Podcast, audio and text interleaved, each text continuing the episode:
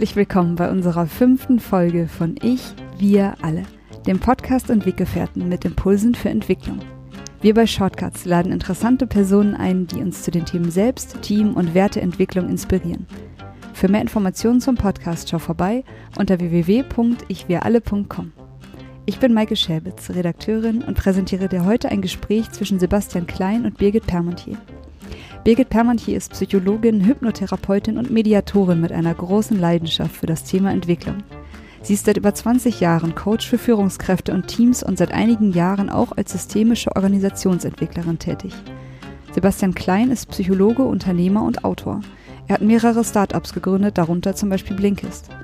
Heute ist Sebastian Partner in der Transformationsberatung The Dive und Mitherausgeber von Neue Narrative, einem Magazin für neues Arbeiten. Bei The Dive hat Sebastian mit vielen anderen den Transformationsansatz The Loop Approach entwickelt, der gerade als Buch bei Campus veröffentlicht wurde.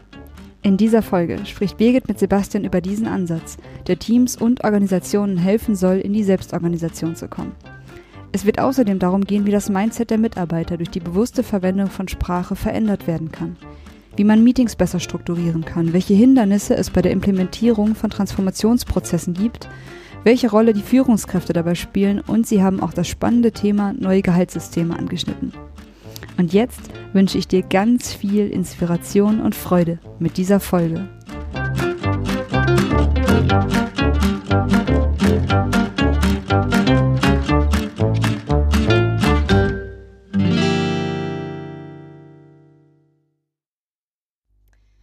Ja, ich habe jetzt hier gerade Sebastian Klein in unserem kleinen Podcast-Studio. Hallo Sebastian. Hallo. Ja, schön, dass du da bist. Jetzt sag doch mal, du hast ja auch ein ganz interessantes Leben soweit schon geführt. Du warst vorher bei Blinkist und hast ähm, dann den Laden verlassen, den du selber gegründet hast. Das ist ja eine ganz erfolgreiche Organisation. Und bist zu The Dive gegangen. Wie kam denn das? Ich sage vielleicht erst noch zwei Sätze, was ich überhaupt vorher mal gelernt habe und wie ich zu Blinkist gekommen bin. Das macht es dann vielleicht einfacher. Ich habe ursprünglich mal Psychologie studiert und habe, glaube ich, immer schon eine große, ein großes Interesse gehabt am Menschen und auch an Organisationen, was ja eigentlich so die Fortsetzung von der Beschäftigung mit Menschen ist. Also wie funktionieren viele Menschen gemeinsam in einer Organisation. Ähm, und war dann nach meinem Studium als erstes kurz in einer Strategieberatung und habe da in so einem sehr klassisch hierarchischen Umfeld gearbeitet, auch viel Konzerne gesehen und habe damals gemerkt, das ist genau nicht, wie ich arbeiten will. Dieses wirklich sehr ähm, angstmotivierte oder durch Geld motivierte, aber so kaum oder gar nicht intrinsisch motivierte Arbeiten. Und mit der Gründung von Blinkist hatten wir damals eigentlich alle gemeinsam das Ziel, da was ganz anderes zu bauen. Also wirklich eine Organisation, die Potenzialentfaltung möglich macht, wo alle gerne arbeiten und wo einfach was ganz anderes entsteht als so ein, ein Konzern oder so ein sehr hierarchisches Unternehmen. Und wir haben dann nach zwei Jahren selber gemerkt, dass wir darin aber erstmal gescheitert waren. Also wir hatten so eine Art Mini-Konzern gebaut mit den ähnlichen Problemen und viel weniger Umsatz und viel weniger ähm, guten Prozessen. Und dadurch bin ich dann auf dieses Thema Selbstorganisation gestoßen und habe angefangen, mich sehr viel mit Holocracy und angrenzenden Themen zu beschäftigen und war davon dann total fasziniert. Ja, weil du wahrscheinlich gesehen hast, dass es tatsächlich die Strukturen sind, die das Verhalten von Menschen beeinflussen. Ne? Mhm. Ja, das ist ja wahrscheinlich vielen auch gar nicht so bekannt. Also wir Psychologen beschäftigen uns ja normalerweise immer nur mit, in mit den Individuen und in Organisationen läuft das dann eben ganz anders. Mhm. Ja, und dann hast du, wie kamst du denn auf The Dive? Also ich war selber der Meinung, ich möchte mich jetzt erstmal nur noch mit diesem Thema beschäftigen. Wie sehen eigentlich die Organisationen der Zukunft aus? Und ähm, das war dann innerhalb von Blinkist schon auch ein Stück weit möglich. Wir haben da auch Experimente gemacht und uns durchaus auch dezentraler aufgestellt und Blinkist hat eine viel agilere Organisation als andere Startups in der ähnlichen Größe. Ähm, es ist aber trotzdem eine andere Art von Unternehmen als die, die ich jetzt im Sinn hatte. Mhm, was hat dir denn gefehlt? Mh, mm, also ein Unternehmen, das wirklich dezentral geführt ist, wächst ja organisch und du kannst gar nicht so genau vorhersehen, was eigentlich wo, wann entsteht. Und ein Startup wie Blinkist, das an Investoren gebunden ist, kann nicht so wachsen. Also wenn du deinem Investor jedes Jahr sagen musst, was du vorhast und daran gemessen wirst, ob du das auch schaffst, kannst du keine total dezentrale Struktur bauen und einfach gucken, was funktioniert. Ähm, das steht so ein bisschen im Widerspruch. Und deswegen ist Blinkist ein Stück weit ein anderes Unternehmen als das, was mir jetzt vorgeschwebt hätte. Mhm. Deswegen hatte ich mich damals angefangen, in Berlin umzugucken, was sich hier sonst so tut in dieser Szene und bin dann relativ schnell auf The Dive gestoßen. Und habe mich dort dann angeschlossen, weil ich gemerkt habe, das ist ungefähr das, was ich auch gerade im Sinn habe zu machen. Ähm, und die Entscheidung habe ich dann auch nicht mehr bereut. Das war vor wie vielen Jahren? Das war vor ein bisschen mehr als drei Jahren. Mhm. Okay, also dann bist du seit drei Jahren dort und seitdem entwickelt ihr auch den Prozess. Ist das so? Genau. Mhm. Also ich hatte in meiner Erfahrung im Startup hm, erstmal gedacht, ich habe schon alles verstanden und weiß genau, wie man Organisationen jetzt baut und dachte dann auch alles, was ich da gelernt habe, in so einer äh, leichten Gründerarroganz, dachte ich dann, das könnte man jetzt auf Konzerne und alle möglichen Firmen übertragen mhm. und habe dann aber schnell gemerkt, das stimmt überhaupt nicht. Also das, was in einem kleinen Startup funktioniert, heißt noch lange nicht, dass es auch dann in einem, in einem großen Unternehmen funktioniert oder in einem, das schon ewig existiert. Ähm, und ich habe dann in dem The Dive Kosmos mit den anderen Leuten, die da auch unterwegs sind, einfach viel experimentiert, um rauszufinden, was braucht es denn eigentlich für Transformationen mhm. in den verschiedenen Unternehmen, mit denen wir so gearbeitet haben. Mhm. Und wie seid ihr denn dabei vorgegangen? Also, es, also viel experimentieren heißt, wenn ich mir das so vorstelle, was, ähm, wie, wie, hat das, wie habt ihr das gemacht? Naja, da können wir wieder diese dezentrale Struktur aufgreifen in so einem Umfeld wie The Dive, wo erstmal jeder so ein Stück weit machen kann. Das klingt jetzt vielleicht ein bisschen anarchisch, aber ähm, ich sage es einfach mal so, wo jeder machen kann, was er will, gibt es natürlich auch die Möglichkeit, ganz viele unterschiedliche Sachen auszuprobieren in diesem Kontext von Transformation und zu gucken, ähm, ich sage mal ein bisschen überspitzt ausgedrückt, wenn der eine guckt, ob er mit Klangschalen, Meditationen, Transformationen hinbekommen kann, der andere äh, geht rein und sagt, wir verändern mal die Räume und jemand noch anders sagt, wir gucken mal, ob wir über Essen und Coaching und was einem noch alles einfällt, an die Leute rankommt. Und ähm, mein Ansatz war immer sehr stark auf die Strukturen zu gucken, weil mich diese Themen am meisten interessieren. Mhm. Ähm, und da ist dann unter anderem jetzt das Buch draus entstanden, weil wir dadurch dann gemeinsam mit der Zeit einfach versucht haben, ein Modell zu entwickeln, mit dem sich die Strukturen und darüber auch das ganze Unternehmen verändern lassen. Genau, das ist ja auch immer so ein Missverständnis, was denn wirklich wirksam ist in Organisationen. Ne? Es sind dann mitunter eben doch nicht die Meditationssitzungen und die Klangschalen. Die wirken auch. Ja, schon auch. Aber ähm, was ähm, oft ist es eben einfach etwas Strukturelles, was verändert werden muss. Erzähl doch mal ein bisschen was über das Buch jetzt. Also jetzt nicht, wie es ähm, aufgebaut ist. Ist übrigens wunderschön und toll und liest sich ganz toll. Also Glückwunsch dazu. Was ist eigentlich deine Kernmessage in dem Buch, wenn du das mal so zusammenfassen möchtest? Mhm. Also ich würde sagen, die wichtigste Kernmessage, ich nenne mal zwei Kernmessages. Mhm. Die eine ist, wenn du eine Organisation verändern willst, musst du die Teams verändern in der Organisation, weil jede gut funktionierende Organisation aus gut funktionierenden Teams besteht. Deswegen ist das Buch auch so also rund um einen Ansatz gestrickt, der eigentlich so eine Art Team-Transformationskurriculum ist, der also Teams hilft, einfach diesen ganzen Transformationsprozess einmal zu durchlaufen und dann auch auf andere Teams zu übertragen. Mm.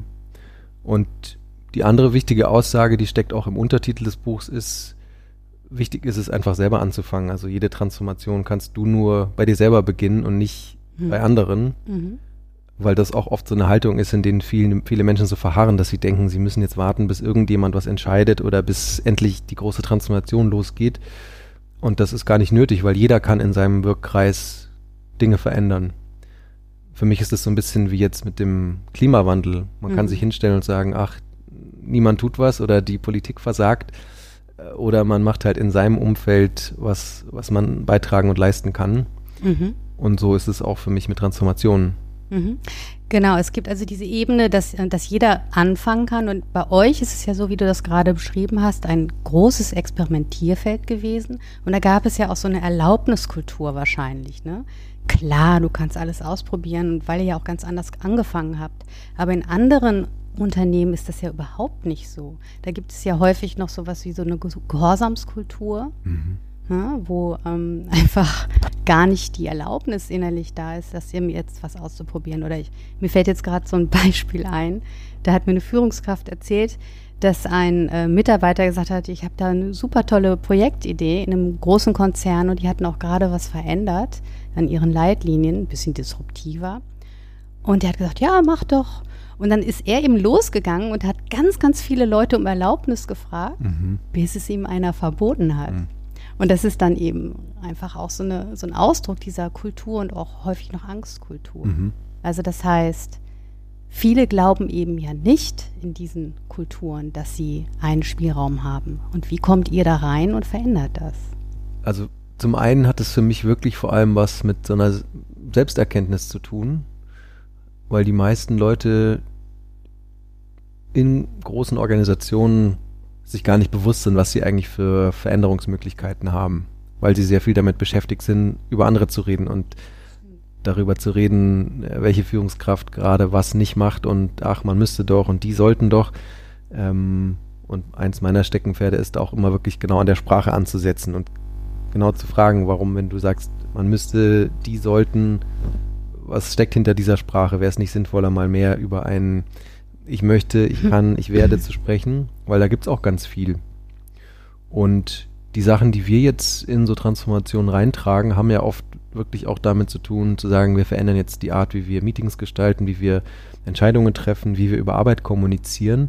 Und das sind in der Regel Dinge, die ich auf jeden Fall in meinem Team verändern kann und die oft auch, ohne dass ich irgendjemand davon sage, sich in andere Teams übertragen, wenn sie, also wenn sie funktionieren. Mhm. Wenn bestimmte Arten zu arbeiten gut funktionieren und Ergebnisse bringen, dann setzen die sich durch, ohne dass ich jemals jemanden um Erlaubnis gefragt habe.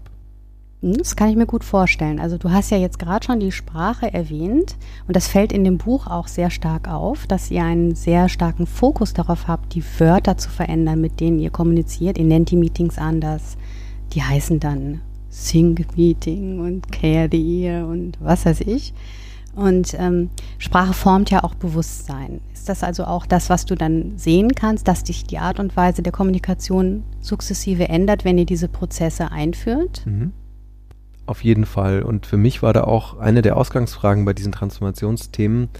Es wird immer viel über Mindset-Wandel gesprochen. Genau. Wir brauchen jetzt, wir müssen das Mindset in der Firma verändern das ist wieder so eine äh, man müsste Aussage, weil wie verändert man Mindset, wie verändert man Kultur, das äh, ich finde das immer sehr abstrakt und finde, wenn man da reinbohrt und guckt, was lässt sich verändern, dann kommt man an bei Verhalten, dann kommt man an bei Sprache, weil das, was die Leute heute in Organisationen machen, die eigentliche Arbeit ist eigentlich nur Sprache. Es mhm. ist ja wirklich nichts anderes. Keiner macht mehr was mit seinen Händen oder baut irgendwo oder wenige Leute ähm, stellen was mit ihren Händen her in den großen Organisationen. Hm, deswegen finde ich, am Ende kriegt man es auf diesen Nenner. Wenn du, wenn du die Kultur, wenn du das Mindset, wenn du das Verhalten ändern willst, dann änderst du die Sprache, weil mhm. Das hängt am Ende alles zusammen. Mhm. Ja, die Sprache wirkt ja nicht nur nach außen, sondern vor allen Dingen auch nach innen. Also wenn ich zum Beispiel freundlicher mit anderen umgehe, dann gehe ich auch innerlich freundlicher mit mir um und bin dann auch sofort besser drauf. Ne? Das mhm. wissen wir ja alles.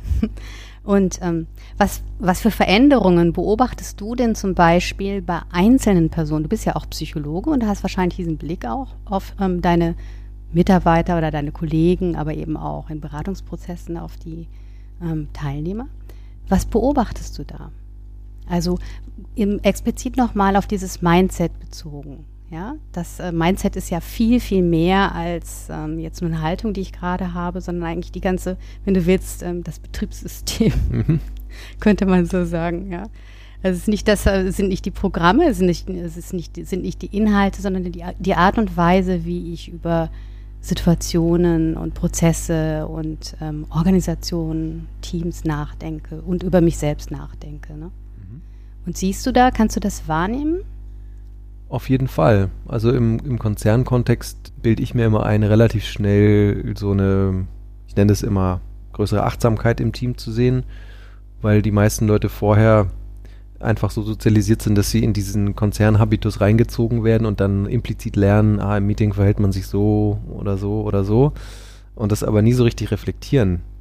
Und durch das, was wir machen, ähm, was am Ende auch nur ein, ein Prozess ist, um mit den Leuten besprechbar zu machen, wie arbeitet ihr eigentlich, wie verhaltet ihr euch und ist das alles richtig so oder sollten wir einzelne Sachen verändern, entsteht einfach eine größere Achtsamkeit und dadurch bilde ich mir ein zu sehen, dass die Leute relativ schnell ein bisschen gelassener auf auch die eigene Arbeit gucken und dann auch wirklich das eigene Verhalten hinterfragen und nicht mehr so automatisch diese ganzen Muster abspielen, die vielleicht vorher im, im Konzern gelernt wurden. Mhm. Also da sprichst du einen ganz wichtigen Punkt an, finde ich, nämlich Reflexion, aber auch Beobachtung, Selbstbeobachtung und Beobachtung von dem, was wir so machen und ob das überhaupt zielführend ist. Und wahrscheinlich bringt das ja auch so eine Entschleunigung in die mhm. ähm, Organisation hinein, ne? kann ich mir vorstellen. Und auch wenn ihr da mit den Leuten arbeitet, bringt das auch eine Entschleunigung, Entschleunigung hinein? Das würde ich schon sagen. Weil auch in meiner Beobachtung, also in vielen Konzernen sind die meisten Leute tendenziell gestresst und überarbeitet, obwohl sie die ganze Woche nichts anderes machen, als in Meetings zu sitzen und E-Mails zu beantworten. Und ich finde, dass diese Begleichung klingt immer so ein bisschen widersprüchlich. Und also mein, mein Ziel ist dann immer eigentlich die Leute dahin zu bringen, dass sie einerseits entschleunigen und ein bisschen das Tempo rausnehmen und dann, wenn sie arbeiten, aber auch achtsamer, schneller arbeiten können. Also dann nicht jeden Tag Stunden mit E-Mails irgendwie zu verbringen, sondern dann lieber wirklich ein paar Stunden zu haben, an denen sie wirklich an sinnvollen Dingen arbeiten können. Also mein Ziel ist da eher wirklich dann so einen bewussten Geschwindigkeitsunterschied in die Organisation zu bringen, dass ich weiß, mhm. wann bin ich langsam und wann bin ich mal schneller. Genau, das fand ich auch bemerkenswert an dem Buch, dass es diese verschiedenen, ähm, also durch diese Struktur dieser verschiedenen Meetings ein, eine Ordnung gibt. Also ihr redet ja auch von Spannungen, also ich habe eine Spannung mit einem bestimmten Thema, ist zum Beispiel ein Satz, den ihr auch vorschlagt, um Themen in die Organisation hineinzutragen. Und ähm, ihr habt eine Ordnung in diesen Meetings. Das fand ich sehr faszinierend, weil ich gedacht habe, ja genau das ist doch auch wirklich das Problem, dass das in den meisten Organisationen vollkommen durcheinander geht, dass jeder über alles in jedem Meeting sprechen kann und das ist dann einfach sehr mühsam wird und auch anstrengend und oh, mhm. so viel nervt. Mhm. Das fand ich ganz toll. Wie seid ihr denn darauf gekommen, also das so zu strukturieren? Also diese grundsätzliche Trennung, ich kenne die erstmal aus Holocracy, also die haben wir uns jetzt nicht selber ausgedacht. Und ich fand es aber von Anfang an total einleuchtend zu sagen, mm, ich habe eigentlich für verschiedene für verschiedene Arbeitsmodi unterschiedliche mentale Spaces und es macht Sinn, die zu trennen. Und mm, in so einem Negativbeispiel, was du jetzt gerade auch angesprochen hast, ist es ja so, ich sitze in einem Meeting und will über eine Sache reden und dann schießt mir jemand von der Seite rein und eigentlich will er vielleicht nur gerade so ein Ego-Thema oder so ein äh, Wettkampf, also er will irgendwie zeigen, dass er was zu sagen hat oder über mir steht. Und diese Art von Meetings wird ja schnell sehr anstrengend, weil man halt ständig nicht so richtig weiß, in welchem mentalen Space bin ich eigentlich gerade. Macht es Sinn, jetzt über eine Sache zu reden oder will mir da gerade jemand beziehungsmäßig an den Karren fahren? Und ähm, ich fand deswegen von Anfang an diese Trennung wirklich wichtig zu sagen, wenn wir ein Meeting haben, das wirklich nur dazu da ist, über Arbeit zu sprechen, dann haben da auch keine emotionalen Themen, keine Beziehungsthemen, keine äh, komplexen Steuerungsthemen was verloren, sondern wir wollen einfach nur schnell Informationen austauschen und können uns alle voll in diesen mentalen Space reinbegeben, der dann auch so ein Stück weit schützt davor, weil ich weiß, ich kann jetzt irgendwie mich da voll reingeben und muss nicht die ganze Zeit noch an andere Dinge denken. Und wenn ich aber weiß, wir machen heute keine operativen Themen, sondern reden über Steuerung, wollen vielleicht Verantwortung neu, neu verteilen, bin ich in einem ganz anderen Space, gucke da anders drauf, auch mit einem anderen Verständnis von Fehlersicherheit und Risiko, das ich eingehe und wenn wir vielleicht sagen, wir brauchen ab und zu auch mal ein, ein, ein, Meeting, um über Beziehungsthemen zu sprechen, Konflikte zu lösen, gehe ich da ja auch rein und weiß, wir reden heute nicht über Arbeit, reden auch nicht über Strategie und reden nicht über Freizeit, sondern es geht jetzt explizit um Beziehungen. Das ist im Grunde auch, finde ich, immer eine, eine neue Art von Führung. Also ich delegiere, also früher hätte vielleicht die Führungskraft gesagt, wir reden jetzt über den Konflikt oder wir reden jetzt über Arbeit und ähm, so können wir einfach als Team sagen, dann reden wir über Arbeit, dann reden wir über Konflikte, dann reden wir über Strategie ja, da steckt dann quasi diese Führungsverantwortung drin in Regeln, die wir gemeinsam definiert haben. Mhm, ja. Das macht, also es leuchtet sofort ein und ich kann mir sofort vorstellen, dass das eine große Erleichterung ist, das auf diese Weise zu ordnen. Wie ist das? Fällt das den Leuten leicht, die Themen zu den unterschiedlichen Meetings zuzuordnen? Also diese, dass diese Trennung Sinn macht, leuchtet den allermeisten Menschen ein. Das dann wirklich durchzuziehen, ist für viele schon erstmal eine Herausforderung, weil man es gewohnt ist, die Sachen so zu mischen. Ähm, was wir oft sehen und was mir, also was mir wichtig ist, ist, dass, dass wir ja zum Beispiel auch keine Blaupausen liefern und sagen, das ist der perfekte, die perfekte Art, Meetings zu machen, sondern jede Organisation muss selber herausfinden, wie genau sieht unser perfektes Arbeitsmeeting aus, wer sollte da sein, wie oft ist das, welche Strukturelemente stecken da drin. Und die müssen auch immer wieder angepasst werden, weil jede, jedes perfekte Meeting ist irgendwann nicht mehr perfekt. Ja, die Organisation verändert sich wieder. Deswegen ist es uns eigentlich wichtig, vor allem zu zeigen, welche von diesen verschiedenen Spaces es gibt, welche Elemente man in Meetings reinpacken kann und dann aber jedem Team selber zu sagen, ihr baut jetzt einen Prototyp an Meetings, die für euch, der für euch erstmal passt und überlegt euch auch schon, wie ihr den später in ein, zwei, drei, vier Monaten wieder verändern werdet. Und das ist auch ein Grund, warum wir dieses Spannungskonzept so zentral finden, weil wenn ich den Leuten beibringe, eine Spannung ist jeder in mir irgendwie feststellbare Impuls zur Veränderung und es ist wichtig, den wahrzunehmen und was daraus zu machen, dann ist das zum Beispiel sowas wie, ich sitze in einem Meeting und habe das Gefühl, es ist langsam oder ich habe hier nichts von, das ist eine Spannung. Ich merke, irgendwas stimmt mit dem Meeting nicht oder irgendwas stimmt mit mir nicht und dann kann ich entweder in so einem alten Modus sagen, na gut, Augen zu und durch oder irgendwie einfach E-Mails lesen äh, oder ich bin lerne Eigenverantwortung und sage, okay, jetzt mache ich was mit der Spannung und verändere das Meeting oder mhm. schlag vor, dass ich nicht mehr teilnehme. Und das passiert dann auch wirklich? Es passiert, ja. Es ist, wie gesagt, schon ein Prozess, dahin zu kommen. Ich denke, das ist auch wieder so, es hat auch wieder mit diesem Mindset zu tun. Mhm. Habe ich jetzt wirklich die Erlaubnis? Und es wird ja zum Beispiel auch wahrscheinlich erstmal beobachtet und überprüft, jetzt wenn du in, in einen Konzern gehst, meint die das denn jetzt eigentlich wirklich ernst, mhm. dass wir das, äh, dass wir eigenverantwortlich sind? Und ich denke mal, ich kann mir vorstellen, dass das sehr lange braucht, bis die ähm, Mitarbeiter das Vertrauen haben, dass sie das jetzt wirklich in Anführungsstrichen dürften. Ja, ja. Oder? Ist das nicht so?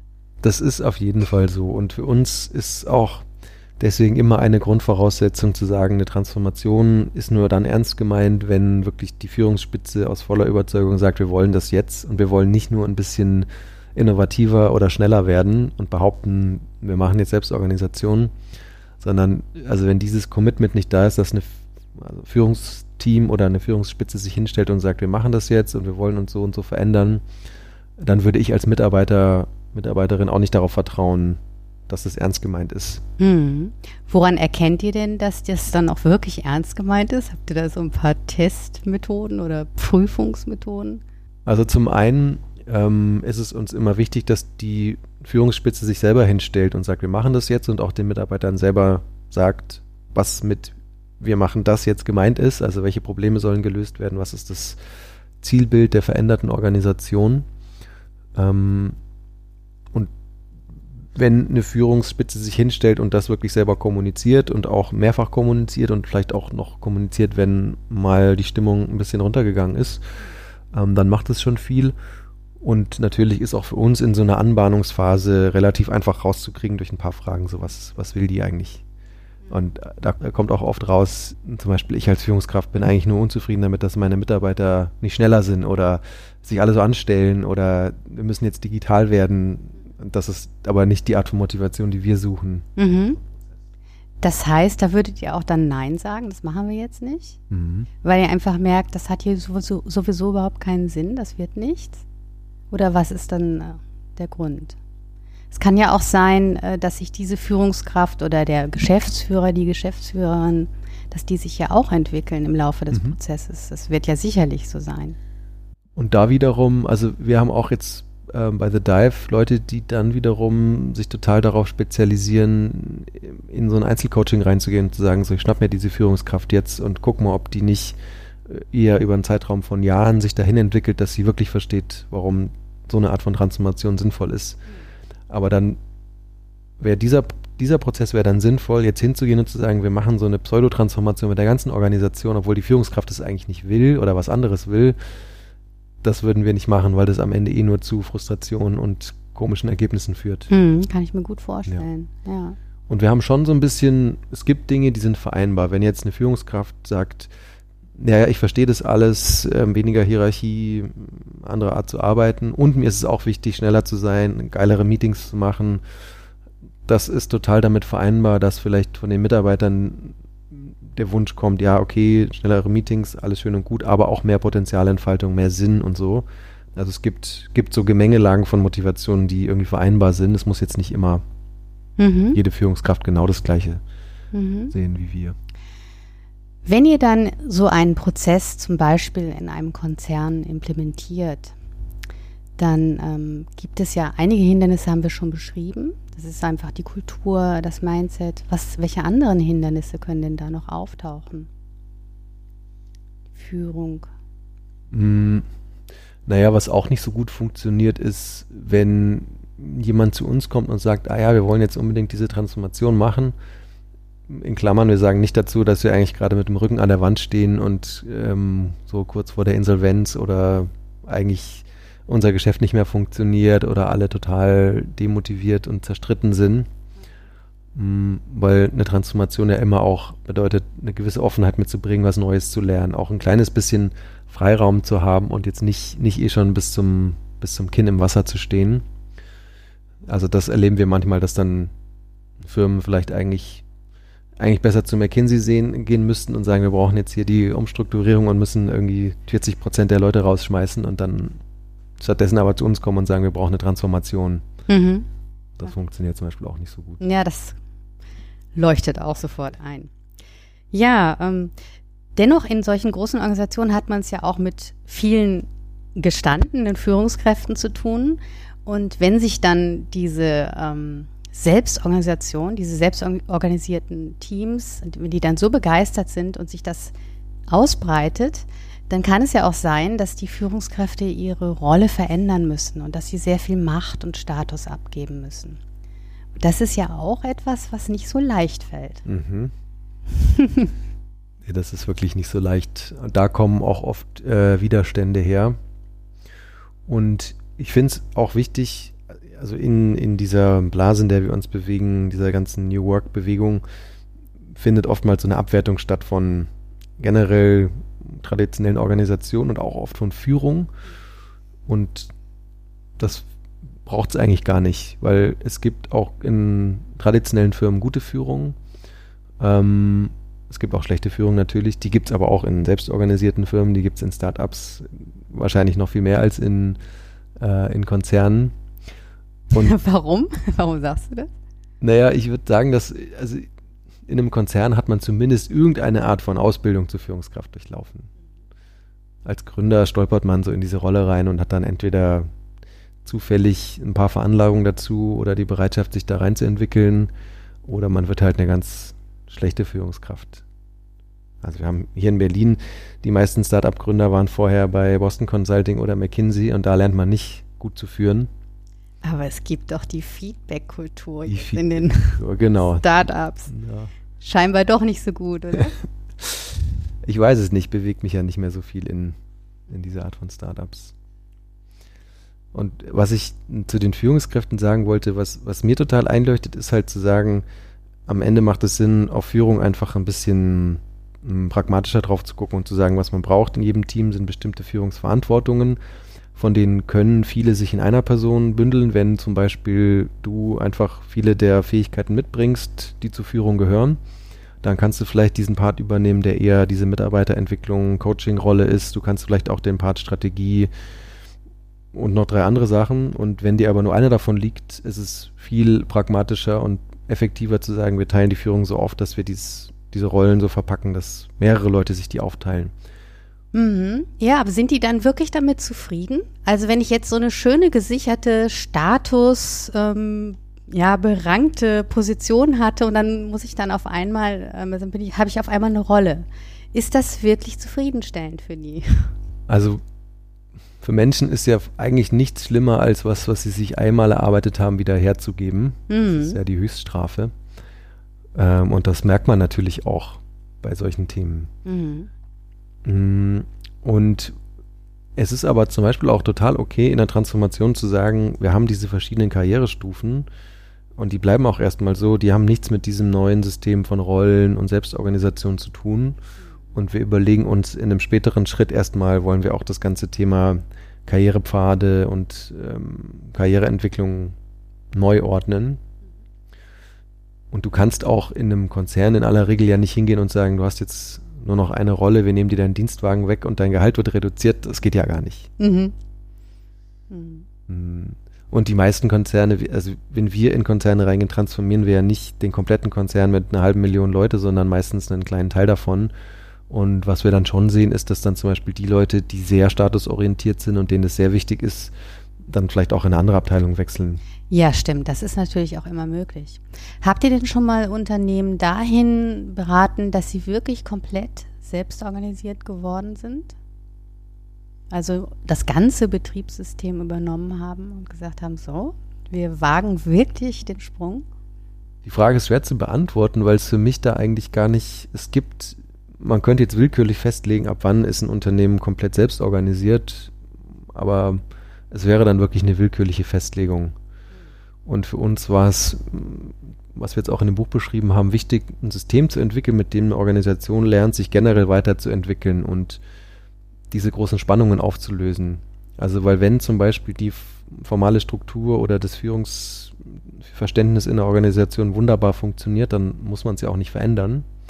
Und wenn aber eine Spannung da ist und die Organisation merkt, wir würden besser funktionieren und alle wären motivierter und leistungsstärker, wenn wir die Art von Führung verändern, dann verändern wir sie. Und wenn wir merken, ähm, eine neue Art von Konfliktfeedbacks äh, oder Konfliktformaten würde helfen, dann führen wir sie ein und wenn nicht, dann nicht. Mhm. Gut, aber normalerweise hast du es ja dann auch mit solchen Organisationen zu tun, die irgendwie ähm, Gründer geführt sind. Mhm. Das Unternehmen gehört dann dem Gründer oder den Gründern. Und dann hast du die Eigentumsfrage. Mhm. Da geht es ja dann auch um ganz ähm, andere Fragen oftmals. Ne? Wie ist das eigentlich damit? Das scheint ja auch ähm, eins deiner Lieblingsthemen zurzeit zu sein. Erzähl mal ein bisschen. Das ist das. tatsächlich eins meiner Lieblingsthemen. Ähm, also auch im Konzernkontext werden wir interessanterweise ganz oft ziemlich früh gefragt, wann gehen wir das Thema Gehalt an? Hm. Und was wir da immer schon gesagt haben, war ziemlich schnell, das Thema Gehalt ist wirklich ein sehr, sehr fortgeschrittenes Thema. Also wir müssen erstmal ganz viele andere Sachen bearbeiten, bevor wir uns daran wagen können. Ist ja auch ein Schmerzthema, hallo? Es ist ein Schmerzthema. Es ist für viele Leute, glaube ich, so angreifbar, weil man, es versteht irgendwie jeder, dass es ein Thema ist, das man vielleicht verändern müsste.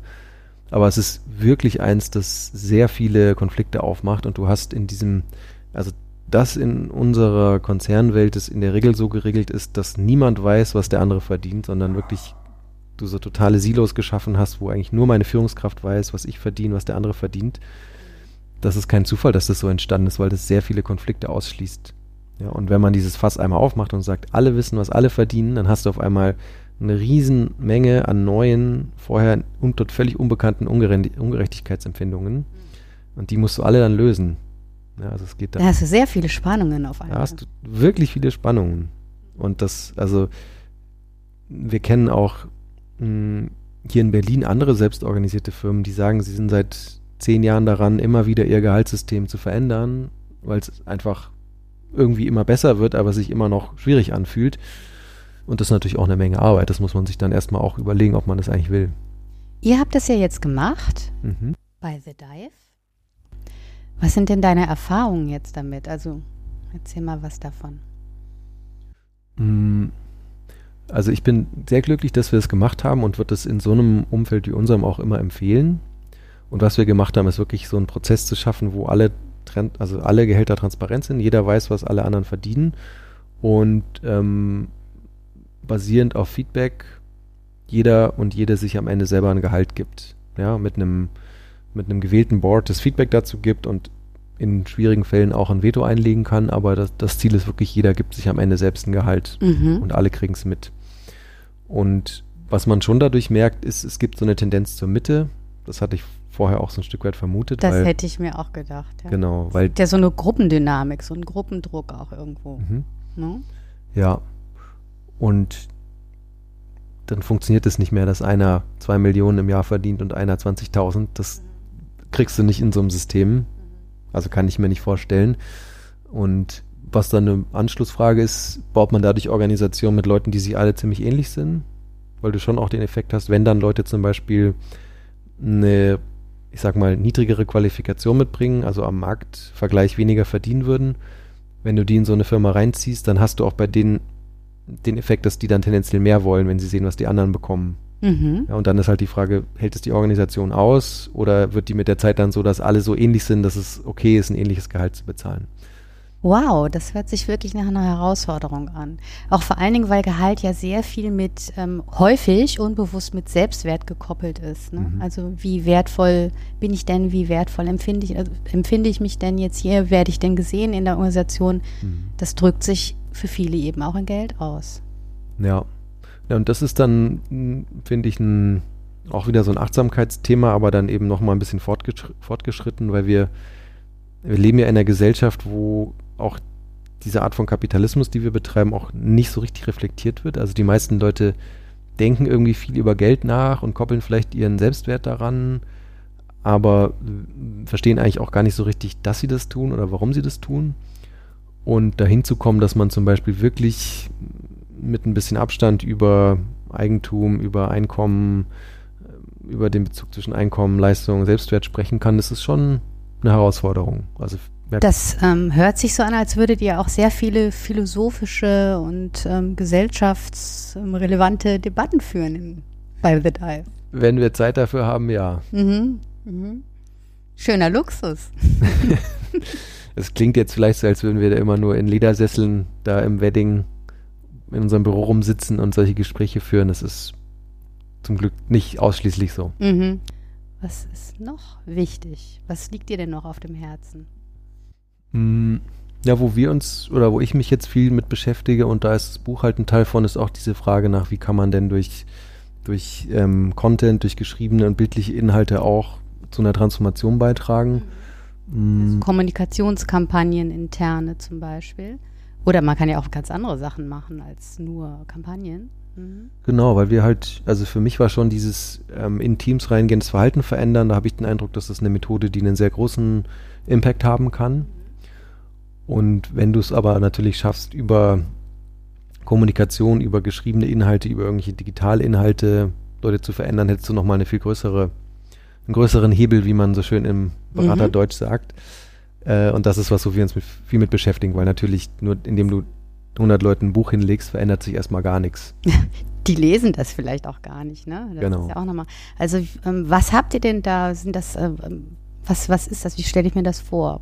Ich krieg dann, ähm, also ich nehme dann an so einem Prozess teil und habe dann Zugang zu. Ja, da sind wir jetzt gerade mal rumexperimentieren. Wir haben bei einem Unternehmen jetzt mal angefangen über so eine Reihe von ähm, Videokursen mit dann anschließend noch ähm, Gruppen, die sich zusammenfinden, um über die Inhalte zu sprechen, äh, angefangen zu experimentieren, um zu gucken, ob das dann auch schon dazu führen kann, dass Verhalten sich verändert. Ist natürlich also es ist einfacher, wenn du als Trainerin mit einem Team den ganzen Tag zusammen bist und wirklich dich unter das Auto legen und rumschrauben kannst, als wenn du einfach nur den Videocontent gibst. Ähm, aber wir experimentieren damit und sind auch von den ersten Ergebnissen ganz angetan. Seid ihr denn mal schon mal so richtig gescheitert, wo du das Gefühl hattest, oh weia, was war das denn? Richtig gescheitert. Mm. Oder war ein Misserfolg, aus dem ihr besonders viel gelernt habt, weil es ist ja eigentlich viel wichtiger, was man daraus lernt, als dass das da wirklich passiert ist. Ja, ich würde schon sagen, dass wir ein ganz typisches Phänomen selber an uns gesehen haben, was bei vielen Firmen in dieser New Work-Blase äh, so ein bisschen auf ein bisschen passiert ist, dass alle so begeistert davon sind, dass es auf einmal mehr um Stärken und Fähigkeiten und positives Feedback ähm, geht, dass man irgendwann merkt, so das ist eigentlich auch nicht mehr ehrlich. Also, dass wenn dann alle anfangen, sich total auf Harmonie zu trimmen und irgendwie Konflikte als unangenehm empfinden und irgendwie negatives Feedback gar keinen Raum mehr findet. Ähm, das haben wir irgendwann gemerkt, dass wir so ein bisschen in diese Richtung uns bewegt haben und dann gemerkt haben, ah ja, okay, so ein, so ein gesundes Maß an Streiten und ein gesundes Maß auch an nicht einer Meinung sein und jemandem auch mal sagen zu können, dass, dass man eine Leistung nicht so toll fand, gehört einfach dazu, weil sonst ist es kein Unternehmen, sonst ist es einfach nur ein, Debattierclub oder Freizeitbeschäftigung. Mhm, okay. Und dann, ähm, wie macht ihr das dann, dass ihr das wieder ähm, sozusagen harmonisiert? Also wenn das jetzt auf die eine Seite gekippt ist, wo die Leute eben sehr stark ähm, euphorisiert sind, balanciert sich das dann von selbst oder gebt ihr andere Impulse hinein? Also ich habe das an mir selber gemerkt. Ich hatte, ähm, als ich bei Boston Consulting gearbeitet habe und dann bei Blinkist in sehr leistungsorientierten Umfeldern, habe ich immer eher so meine weiche Psychologenseite irgendwie wahrgenommen, die eher so äh, verbindend und lieber die Füße mal hochlegend gedacht hat. Äh, und habe dann in dem Umfeld gemerkt, dass ich irgendwie mehr von mir, von dieser BCG und Leistung und Zahlenseite entdeckt habe, weil ich irgendwie gemerkt habe, so das, das fehlt uns ein bisschen. Das hat dann das Risiko, dass man so ein bisschen der Buhmann wird, der dann immer nur sagt, wir müssen jetzt auch mal auf Zahlen gucken und irgendwie uns uneinig sein und streiten.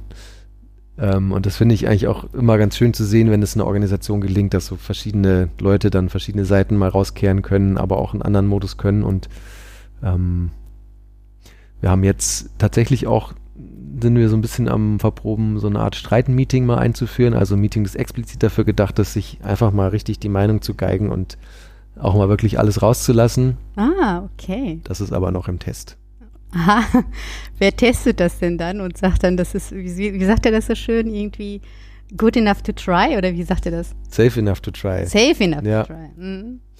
Also momentan testen das Lena und ich ganz fleißig, weil wir uns gern streiten. Ähm, wir haben es aber noch nicht auf andere ausgeweitet.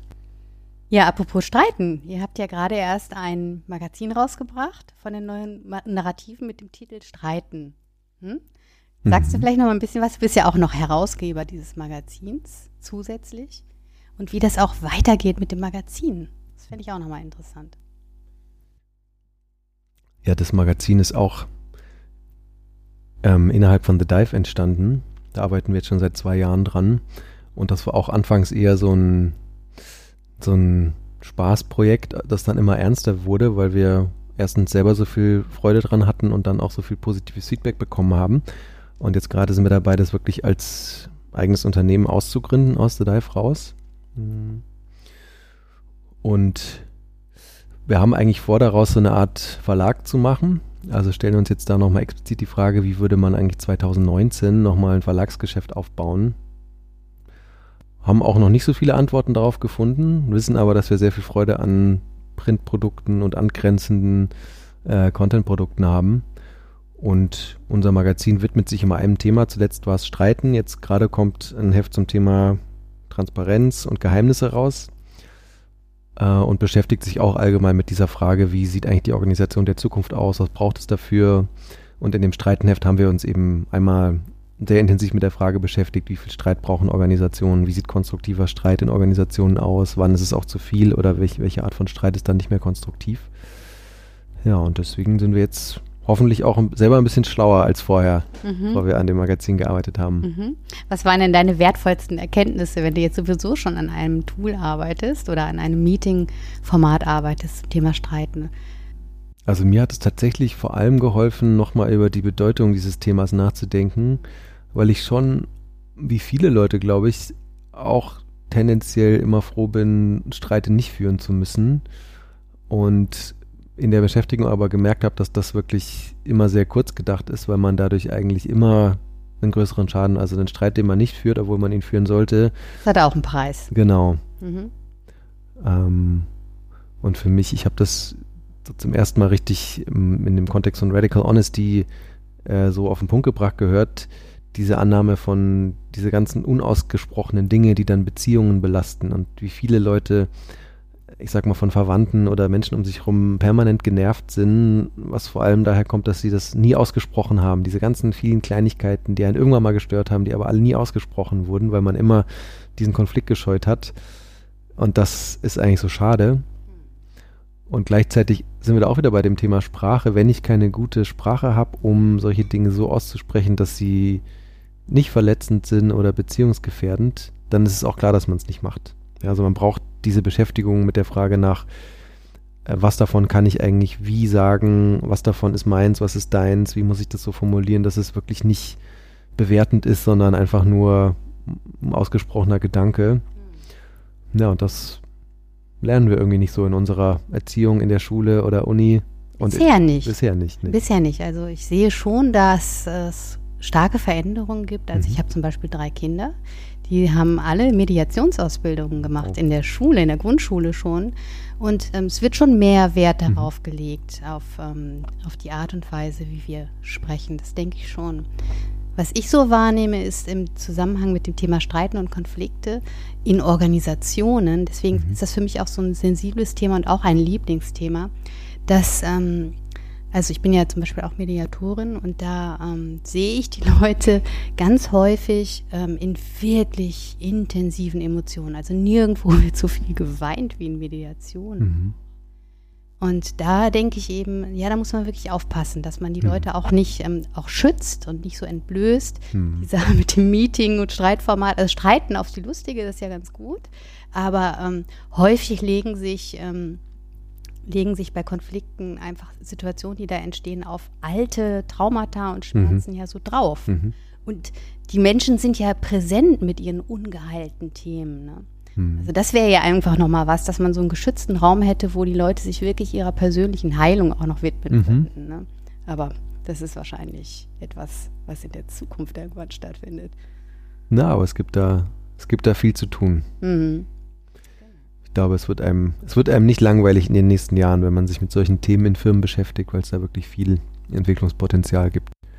Und das ist, also für mich war das immer schon ein sehr hohes und auch wirklich schwierig erreichbares Ziel, aber ich sehe jetzt bei immer mehr Firmen, dass es gelingt, dass man es wirklich schafft, einerseits wirklich mit Freude und auch mit guten Ergebnissen und Leistungsorientierung zu arbeiten und auch zu sagen, wenn man Leistung nicht gut findet und gleichzeitig aber diese totale menschliche Wertschätzung und so raus aus diesem abwertenden und äh, diesem, diesem toxischen, was man oft dann erlebt, wenn in Firmen gestritten oder kritisiert wird. Ähm, und das, also das zu sehen, finde ich wirklich immer begeisternd, wenn Leute mhm. wirklich verbunden sind und wertschätzend und trotzdem klar ihre Meinung sagen können und total auch mal sagen können, dass sie anderer Meinung sind oder was schlecht finden. Das stimmt, das geht mir auch so. Wenn ich das mal erlebe, dann habe ich das Gefühl, wow, also was für eine tolle Kultur oder wie mhm. haben die das bloß hinbekommen? Das liegt ja dann auch oft wieder an den Führungskräften, mhm. denke ich, ne? dass mhm. die sehr aufpassen. Ich danke dir nochmal, dass du hierher danke gekommen auch. bist. Ich wünsche dir und The Dive ganz viel Erfolg, vor allen Dingen auch dem Buch. Ich hoffe, das liegt unter ganz, ganz vielen Weihnachtsbäumen. Es ist sehr, sehr schön. Danke. und liest sich ganz toll. Und hoffentlich nochmal irgendwann. Sehr gerne. okay, bis dann. Tschüss. Tschüss. Jetzt kommt noch nicht das Outro, sondern noch eine kleine Überraschung. Und zwar hat Sebastian uns eine kostenfreie Digitalversion der sechsten Ausgabe des Magazins Neue Narrative für dich mitgegeben. Den Download findest du auf unserer Homepage. Einfach bei www.ichwiralle.com vorbeischauen und auf die Seite dieser Folge klicken. Ich wünsche dir ganz viel Spaß beim Lesen.